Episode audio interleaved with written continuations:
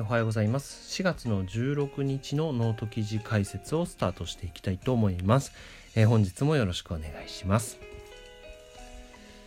今日はですね緊急事態宣言が出たから考えさせられた3つのことというテーマにお話をしていきたいと思います、えー、早いもので緊急事態宣言が出て1週間が経ちました。こんなことが出たから私たちが考えさせられたことがあると思ったのでその記事をこの気持ちが消えぬうちに記事にさせていただきました。まず1つ目なんですが自分の存在価値は何なのか。緊急事態宣言が出て多くの方が出勤できず、まあ、リモートワークや休業などの対処が取られております。その中で今自分にできることは何なのか。この状況でも提供できる価値は何か。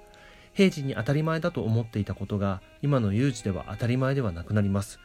いつまでも同じ状況であるということはありえない。そんな中でえー、存在する自分の価値は何なのか。今活躍できている人できていない人それぞれいると思いますが特にこの休業中の、えー、方はですね、えー、このテーマについて考えることはこんなことがなければ正直なかなか難しかったのではないでしょうか、えー、ぜひこの期間中に自分の価値を真剣に見直してみてはいかがでしょうか。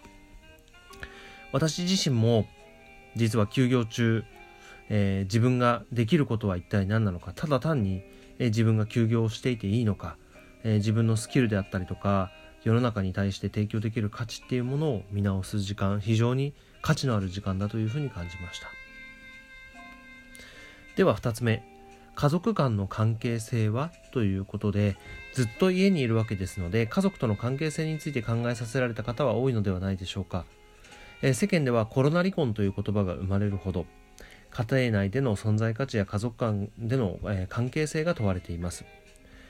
家庭には家庭なりの進むプロジェクトがあるのですからそのプロジェクトのようにどのように関わってどのように自分の価値が提供できるのか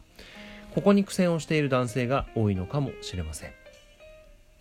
我が家では私自身が基本的に家事全般をこなすことが可能な上もともと食事全般担当していましたのでまあ、むしろいつもよりもバランスの取れた昼食が取れるとか、えー、そういった形で、えー、重宝をされております、えー、自分なりの家庭内の貢献について考えてみてはいかがでしょうか、え特に、まあ、自分と同じような方。例えば、まあ、共働きで働いていて、えー、子供がいて、で、双方家にいて、みたいな方に、まあ、やってみてはどうかっていうことを一つ、特に男性の方ですね、にご提案をしたいと思うんですけども、それは何かというとですね、お皿洗い後の水切りの皿を片付けるということです。えー、毎日料理をしているとですね、さあ、何かを作ろうって思ってまずやることは一体何なのか実は片付けなんですね、えー、シンクが空いていないと料理中のお皿とかフライパンとか置けませんし、まあ、シンクを片付けたいって思うとですね、えー、水切りの上のものがあると片付けられないわけですねつまり一番最初に手をつけるのって実は水切りの上の皿であり毎回料理をする身としてはここが片付いていたらとても楽なのになっていうことを感じております。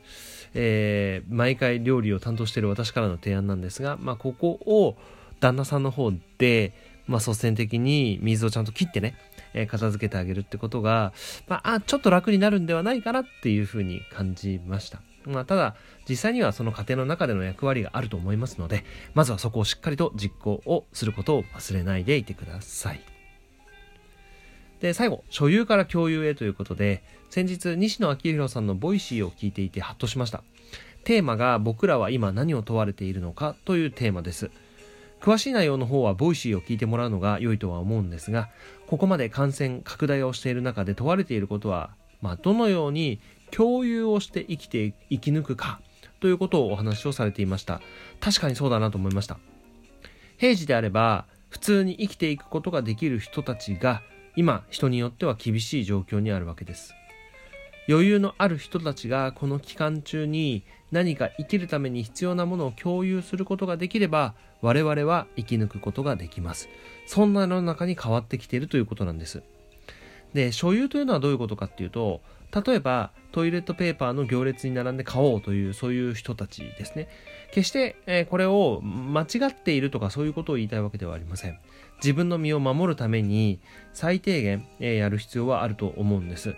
ですが余裕がある人たちもたくさんいると思います。そういった方々が自分なりの形でいろんなことをね、共有することで世の中が救われていく。すでに多くのことが共有されてきています。例えば先日星野源さんが歌を歌ってネット上にアップしてで有名人が次々にコラボをしてそれによって多くの方が勇気づけられたりとかね、クラウドファンディングが立ち上がっていろんなところからの支援が行われていたりとか、えー、そういったことが起きた上での今の状況なんだと思います。今度は私たち一人一人が何を世界に共有し、この感染拡大時に何が貢献できるのか、そんなことを一人一人が考え、共有、実行し始めたら、まあ、より良い収束につな、えー、より良いというか、より早い収束につながりますし、まあ、収束後にはより良い未来が待っているのではないでしょうか。私もこのノートやポッドキャスト、まあ、YouTube なんかを通じてわずかながらですが自分の知見やスキルをシェアしたりとか家族の方には食料を支援してもらったりとかそのような形で共有をし合いながら生きていますみんなで頑張って共有してこの危機を乗り切っていきましょうはい。ということでまとめになります。いかがだったでしょうか？え新型コロナウイルスのせいで生活が変わりました。その結果本質的なことは何なのか？そんなことを考えるきっかけになったのではというふうに感じております。それでは今日のまとめです。まず自分の存在価値について考える時間にしてみてはどうか。家庭内の自分の役割についても考えてみて。所有だけではなく共有することで救えることがある。という3点になります、えー、先ほども言いましたがみんなで共有をして頑張って生き抜いていきましょうということで、最後まで聞いていただいてありがとうございます。えー、こちらのポッドキャストでは、ノートの記事解説を通じて、まあ、Twitter アカウントと連動して、日々の学びを配信しております。多少なりとも学びがあれば、えー、ノートの方の好きボタンやフォロー、Twitter のフォロー、えー、このポッドキャストの、まあ、いいねなどをいただけると励みになります。それでは皆さん、今日も一日元気に頑張っていきましょう。また明日。